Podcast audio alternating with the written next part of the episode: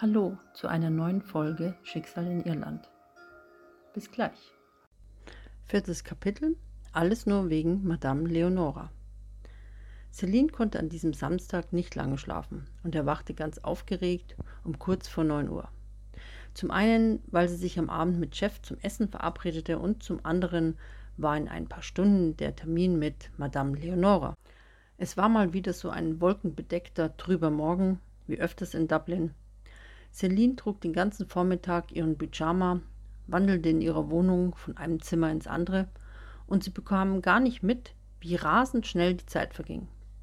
Mittlerweile war es Mittag, im Wohnzimmer stand sie planlos herum, kaute an ihren Fingernägeln und sah auf ihren ockergelben Flocati-Teppich. So als ob sie nichts Besseres zu tun wüsste, betrachtete sie ihren Teppich näher im Detail. Jede dieser Faser trug dazu bei, dass ein einzigartiges Muster entstand. Für einen Moment verschwamm ihr Blick und sie sah den Teppich in einer ganz anderen Form. Die Fasern begannen auf einer seltsamen Art und Weise zu tanzen und zu schwingen. Celine rieb sich die Augen und alles war wie gewohnt. Ein erleichterter Atemzug von ihr war zu hören. Sie dachte schon, dass es wieder anfing. Während sie auf dem Weg zur Küche war, stellte sie sich immer die Frage, ob sie zu Madame Leonora gehen sollte oder lieber nicht. Neugierig war sie schon, doch stieg in ihr die Angst hoch, dass sie ihr etwas sagen könnte, was sie nicht wissen möchte. Wenn sie nicht ging, erfuhr sie eventuell nichts über die Bedeutung ihres Traums und über die seltsamen Dinge, die ihr passierten, war ihre Überlegung. In ihrem Kopf sprudelte es wie noch nie. Hin und her gerissen von ihren Gefühlen, war sie von ihrer eigenen Sprunghaftigkeit genervt. Nun, der Termin war für drei Uhr nachmittags ausgemacht und bis es soweit war, konnte sie noch darüber nachdenken. Ihr Magen knurrte. Wie großartig für Celine. Sonst wäre ihr Kopf geplatzt bei den vielen unnötigen Gedanken. Mit zu großer Erwartung stand sie nun vor ihrem Kühlschrank. Gähnende Leere erblickte sie, als sie die Kühlschranktüre öffnete. Sie war entsetzt. Außer ein kleines Stück Butter und eine Flasche Wasser fand sie nichts Essbares darin. So ein Mist, ärgerte sie sich. Völlig hungrig knallte sie die Kühlschranktüre mit so großer Wucht zu, dass es nur so rumste. Zum Trinken war ihr gerade nicht. Beinahe wäre die Weinflasche, die auf dem Kühlschrank stand, auf den Boden geknallt. Doch Celines Reaktionsvermögen war in diesem Moment ausgezeichnet und sie fing die Flasche noch rechtzeitig auf. Wie blöd, dass sie gestern vergaß einzukaufen. Nun war es zu knapp, um noch vor dem Termin einkaufen zu gehen, dachte sie jedenfalls. Celine stand in der Küche, wütend stemmte sie ihre Hände in die Hüften, als mal wieder im unpassenden Moment das Telefon klingelte. Schnaubend ging sie ins Wohnzimmer und nahm das auf dem Couchtisch liegende Telefon. Hallo, sagte sie genervt und sichtlich verärgert. Sie setzte sich auf die Couch. Jessica war am anderen Ende der Leitung und plapperte gleich darauf los. Hi Celine, dein Termin bei Madame Leonore ist um 15 Uhr, oder? Kann ich vorher noch bei dir vorbeikommen? Ich muss dir unbedingt was erzählen. Ich habe auch noch was anderes zu tun, antwortete Celine in einem bestimmten Ton. Hey, was ist denn mit dir passiert? Ist dir irgendwas über die Leber gelaufen, dass du so drauf bist? fragte Jessica ahnungslos. Mein Magen knurrt, ich habe heute noch nichts gegessen und mein Kühlschrank ist leer, antwortete sie. Du, da weiß ich was. Ich mache mich gleich auf den Weg zu dir und bringe von unterwegs etwas zum Essen mit. Ist ein Sushi okay? Ach nee, kein Sushi. Das kann ich im Moment nicht haben, sagte Celine etwas mürrisch. Okay, wie wäre es denn mit einem Gyros im Pitta? fragte sie spontan. Na, das klingt gut. Ja, dann beeile dich, ich habe riesigen Hunger, sagte Celine und war gleich viel besser drauf. Na, siehst du, alles geregelt. Bis später, sagte Jessica beruhigt und legte lächelnd auf. Celine saß hungrig auf der Couch und wollte ebenfalls beim Telefon die Taste zum Auflegen betätigen. Nur hörte sie einen eigenartigen Ton aus dem Funktelefon. Ganz dicht presste sie das Telefon an ihr Ohr. Es hörte sich an, als ob etwas in ganz hohen Tönen sang, so wie man es von Engeln denken würde. Sie nahm das Telefon vom Ohr und blickte es irritiert an. Dann wollte sie es noch einmal ganz genau hören, doch dann folgte ein langer Piepton, der in ein rhythmisches, kurzes Pieptonintervall überging. Verwundert legte sie das Telefon auf den Wohnzimmertisch. Bis Jessica mit dem Essen kam, würde es noch dauern, dachte sich Celine. Daher stand sie auf und schlenderte geradewegs zu auf das Bücherregal, um sich die Wartezeit mit Lesen zu vertreiben. Zur Abwechslung war es mal nicht das Telefon, das klingelte, sondern es läutete an ihrer Wohnungstüre. Eigentlich so wie immer, wenn Celine im Begriff war, etwas Sinnvolles zu tun. Es war beinahe unmöglich, dass es schon Jessica sein konnte, dachte sie. Ziemlich genervt von dem unruhigen Tag wanderte sie zur Eingangstüre. Kurz als sie davor stand, hörte sie schon Michaels Stimme. Ich bin's, Michael, wollte nur sehen, ob du zu Hause bist und ob es dir gut geht, hörte sie ihn schon sprechen, kurz bevor sie an der Türe stand. Ähm, kleinen Augenblick, Michael, rief sie durch die noch verschlossene Türe und blieb zögerlich davor stehen.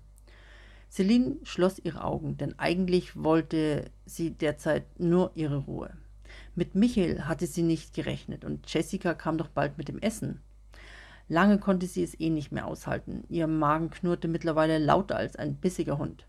Irgendwie scheint Jessica Michael nicht zu mögen, denn jedes Mal, wenn sie von ihm erzählte, meinte Jessica, dass sie sie mit Michael ganz verrückt machte.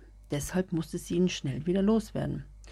Du sei mir nicht böse, aber ich habe jetzt gar keine Zeit, rief sie durch die immer noch verschlossene Türe.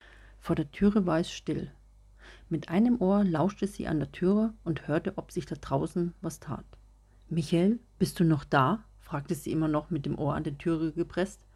Celine hörte keinen Ton. Es war mucksmäuschenstill. Von dem her machte sie zerstreut die Türe auf. Nur es stand weder Michael noch sonst jemand vor der Türe. Diesmal trat sie ein paar Schritte aus ihrer Türe, lehnte sich auf Zehenspitzen stehend ein wenig über das Treppengeländer und blickte hinunter. Der war ziemlich schnell, dachte sie sich. Mit schlechtem Gewissen, dass sie nicht höflicher zu Michael war, ging sie traurig in ihre Wohnung zurück. Wenig später klingelte es erneut an Celines Tür. Diesmal war es Jessica. Hey, meine Süße, alles in Ordnung? fragte Jessica, die Celine nur einen Moment lang ansehen brauchte und spürte, dass sie traurig war. Ja, komm rein. Celine atmete tief durch. Sie ging beide in die Küche und setzten sich an den kleinen beigen Klapptisch. Vorhin warst du noch besser drauf. Ist etwas passiert? fragte Jessica neugierig. Nein, alles in Ordnung, log Celine sie an. Sie war geknickt, denn sie mochte Michael und wollte ihn nicht enttäuschen. Möchtest du eine Tasse Kaffee? fragte Celine, um sie davon abzulenken, weiter nachzufragen. Nein, danke, ich hatte heute schon drei Tassen. Doch für dich wäre eine Tasse Kaffee gar nicht schlecht. Hier, dein Gyros. Jessica streckte ihr eine weiße Tüte entgegen. Darin war in Silberfolie das Pitta mit dem saftigen Fleisch und der scharf gewürzten Tzatziki-Soße eingewickelt. Bei Celine lief das Wasser im Munde zusammen, als sie den verpackten Gyros in den Händen hielt. Sie war so gierig, dass sie die Alufolie herunterriss und mit weit aufgesperrtem Mund hineinbiss. Den Bissen kaute sie genüsslich und machte kaum, dass sie den ersten hinunterschluckte, schnell einen zweiten Biss hinterher. Guten Appetit! Ich habe meinen schon unterwegs gegessen. Hoffentlich macht es dir nichts aus, fragte Jessica und sah Celine an, wie sie hastig den Gyros aß. Ist schon in Ordnung, schmatzte Celine ihr unverständlich entgegen. Okay, du, ich gehe mal eben auf Toilette, sagte Jessica, währenddem sie aufstand und aus der Küche ging. Im Bad überlegte sich Jessica, wie sie Celine aus ihrer niedergeschlagenen Stimmung holen könnte. Celine setzte für den nächsten Biss an, als augenblicklich zwei weiße Tauben auf die Brüstung ihres Balkons landeten. Langsam ließ sie ihre Hände mit dem Gyros in ihren Schoß senken. Ganz vergessen aufs Essen beobachtete sie ganz gespannt die Tauben wie sie sich gegenseitig innig ihr Gefeder putzten und dabei ihre zarten, rosaroten Füßchen hoben. Ein wohltuend wärmendes Gefühl entsprang aus Celines Herzgegend. Sie fühlte sich mit Frieden überschüttet. Dann holte sie die Realität wieder ein. Sie vernahm nebenbei die Toilettenspülung, dann den Wasserhahn vom Bad und ihre freudige Stimmung blieb dennoch. Jessica kam wieder in die Küche. Celine wendete ihren Kopf zu ihr und sah Jessica zufrieden und freudestrahlend an. Da auf dem Balkon, sagte Celine mit leisen Worten, ohne den Satz zu Ende zu sprechen. Beide richteten ihren Blick auf den Balkon, nur Tauben waren dort nicht mehr zu sehen. Was soll das sein? fragte Jessica. Ach, da war ein weißes Taubenpärchen, meinte Celine ganz enttäuscht. Das waren bestimmt Brieftauben, die sich kurz erholten von ihrer Reise, lächelte Jessica sie freundlich an. Die finden doch immer nach Hause zurück, fragte Celine und aß den Gyros weiter. Ja, das ist bemerkenswert. Ich weiß manchmal nach ein paar Trinks schon nicht mehr, wo ich wohne, scherzte Jessica herum. Was ich dir so dringend erzählen wollte, also Steve, das ist der, der mir die Einladung gab, er hat sich gestern Abend bei mir gemeldet. Er würde sich freuen, wenn ich zur Party komme. Oh Mann, ich finde den absolut süß, strahlte Jessica. Party, Shoppen und Männer, was anderes kannte Jessica nicht. Außer ihren Job in der Bibliothek. Sie war so wie die meisten Frauen. Manchmal bewunderte Celine sie, wie sie auf eine einfache Art zu leben wusste, ohne sich zu fragen, wie es weitergeht. Jessica kannte immer wieder Leute von irgendwoher und kam nicht nur mit Männern schnell ins Gespräch, sie kam generell mit Leuten ins Gespräch. Das war bei Celine ganz anders. Sie brauchte etwas länger, um mit Menschen vertraut zu werden. Und wenn Männer mit ihr sprachen, dann nur, um sich bei ihr auszuheulen, weil es Probleme mit ihren Freundinnen gab. Sie kam sich vor, als wäre sie eine Art Kummerkasten, an dem alle ihre Sorgen hinstecken könnten. Gerne würde Celine ohne Zwang leben, einfach nicht denken, was war und was kommen könnte, sich so frei fühlen wie die weißen Tauben von vorhin, nach Hause kommen, dahin, wo man hingehört. Hätte ich noch einen mitbringen sollen? fragte Jessica, die sah, wie schnell Celine den Gyros verputzt hatte und vor sich herträumte.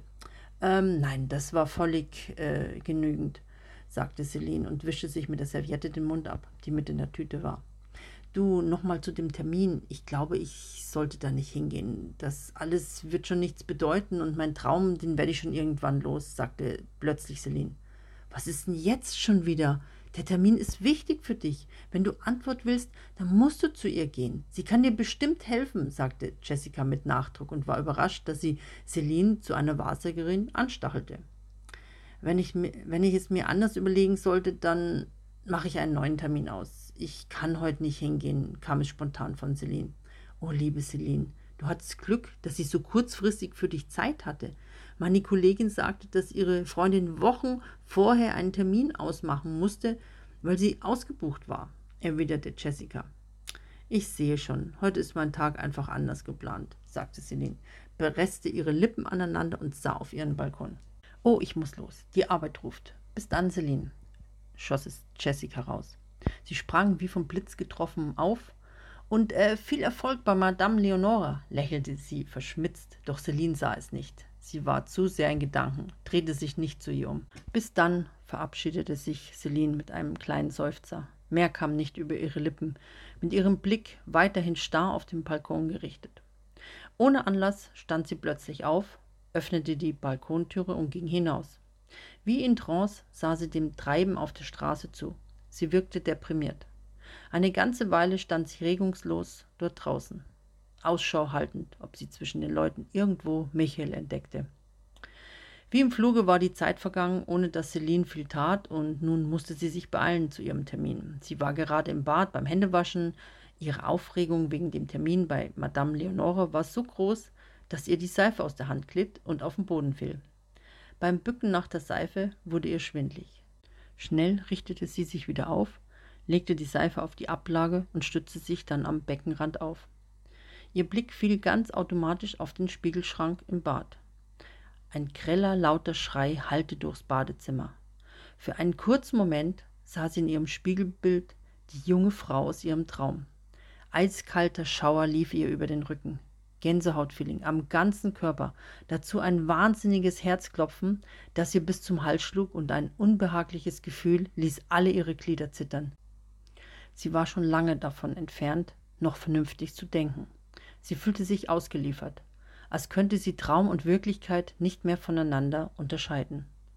Völlig verängstigt lief sie ins Schlafzimmer, nahm die dunkelblaue Jeans, die von gestern noch über dem kleinen Hocker neben ihrem Kleiderschrank lag, und mit zitternden Knie zog sie sich beschwerlich an. Der Reißverschluss klemmte beim Hochziehen. Sie schaffte es dann doch. Hektisch griff sie in ihren Kleiderschrank nach dem weißen T-Shirt mit V-Ausschnitt, das Celine bevorzugte. Den schwarzen Blazer riss sie stürmisch vom Kleiderbügel, dass der Bügel wild an die Schrankrückwand aufschlug. Heilfroh war sie, als sie endlich aus der Wohnung ging und sich zielstrebig auf den Weg zu Madame Leonore machen konnte. Als sie unten aus dem Hauseingang trat und zufällig auf die gegenüberliegende Straßenseite sah, entdeckte sie Michael, wie er am Kiosk stand und vertieft in ein dickes Heft oder Buch blickte. So genau konnte es Celine nicht erkennen. So schnell sie konnte, lief sie an ihrer Straßenseite hinunter zur nächsten Ecke und bog in die Querstraße ein. Auf keinen Fall wollte Celine, dass Michael sie sah und eventuell nachfragte, wohin sie ging. Celine sah kurz ums Eck, ob Michael sie verfolgte. Doch er war nicht mehr zu sehen. Mit geschlossenen Augen und einem erleichterten Seufzer lehnte sie sich an die Hauswand. Sie war nervös und zuckte zusammen, als gerade in diesem Moment die Kirchturmuhr dreimal schlug. Es war Viertel vor drei und es klang ziemlich laut, denn die Kirche befand sich genau in der Straße, in der Celine sich aufhielt. Furchtbar eilig lief sie die Stufen der U-Bahn hinunter, immer weiter, bis sie am Bahnsteig war. Sie fuhr drei Stationen und beim Aussteigen dachte sie seltsamerweise an die junge Frau, die sie in ihrem Badezimmerspiegel sah. Bildete sie sich das alles nur ein? Mit wirren Gedanken ging sie die Mile Street entlang.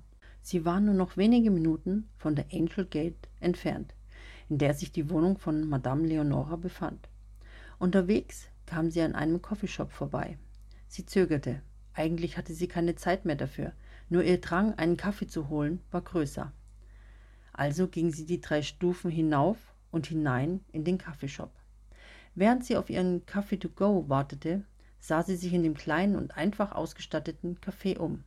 Es waren überall Kaffeepackungen und Kaffeedosen auf den Regalen und an den Wänden hingen Bilder von unbekannten Künstlern. In der kleinen Ecke war eine Sitzgruppe mit ein paar Stühlen, deren Sitzflächen mit kaffeebraunem Kunstleder bestückt waren. Im Hintergrund hörte sie schöne, beruhigende Musik. Die Melodie gefiel ihr sehr gut. Vom Text verstand sie nur so viel, dass es sich um ein bequemes Gefängnis handelte. Es war zu leise, um genaueres zu verstehen. Zu gerne hätte sie weitergehört, doch der Termin rückte immer näher. Sie bezahlte und ging mit flinken Schritten hinaus. Inzwischen befand sie sich in der Angel Gate. Sie warf ihren leeren Kaffeebecher in den Abfall und suchte dann nach der Hausnummer von Madame Leonora. Und gleich nach ein paar Schritten stand sie vor dem Haus, das sie suchte.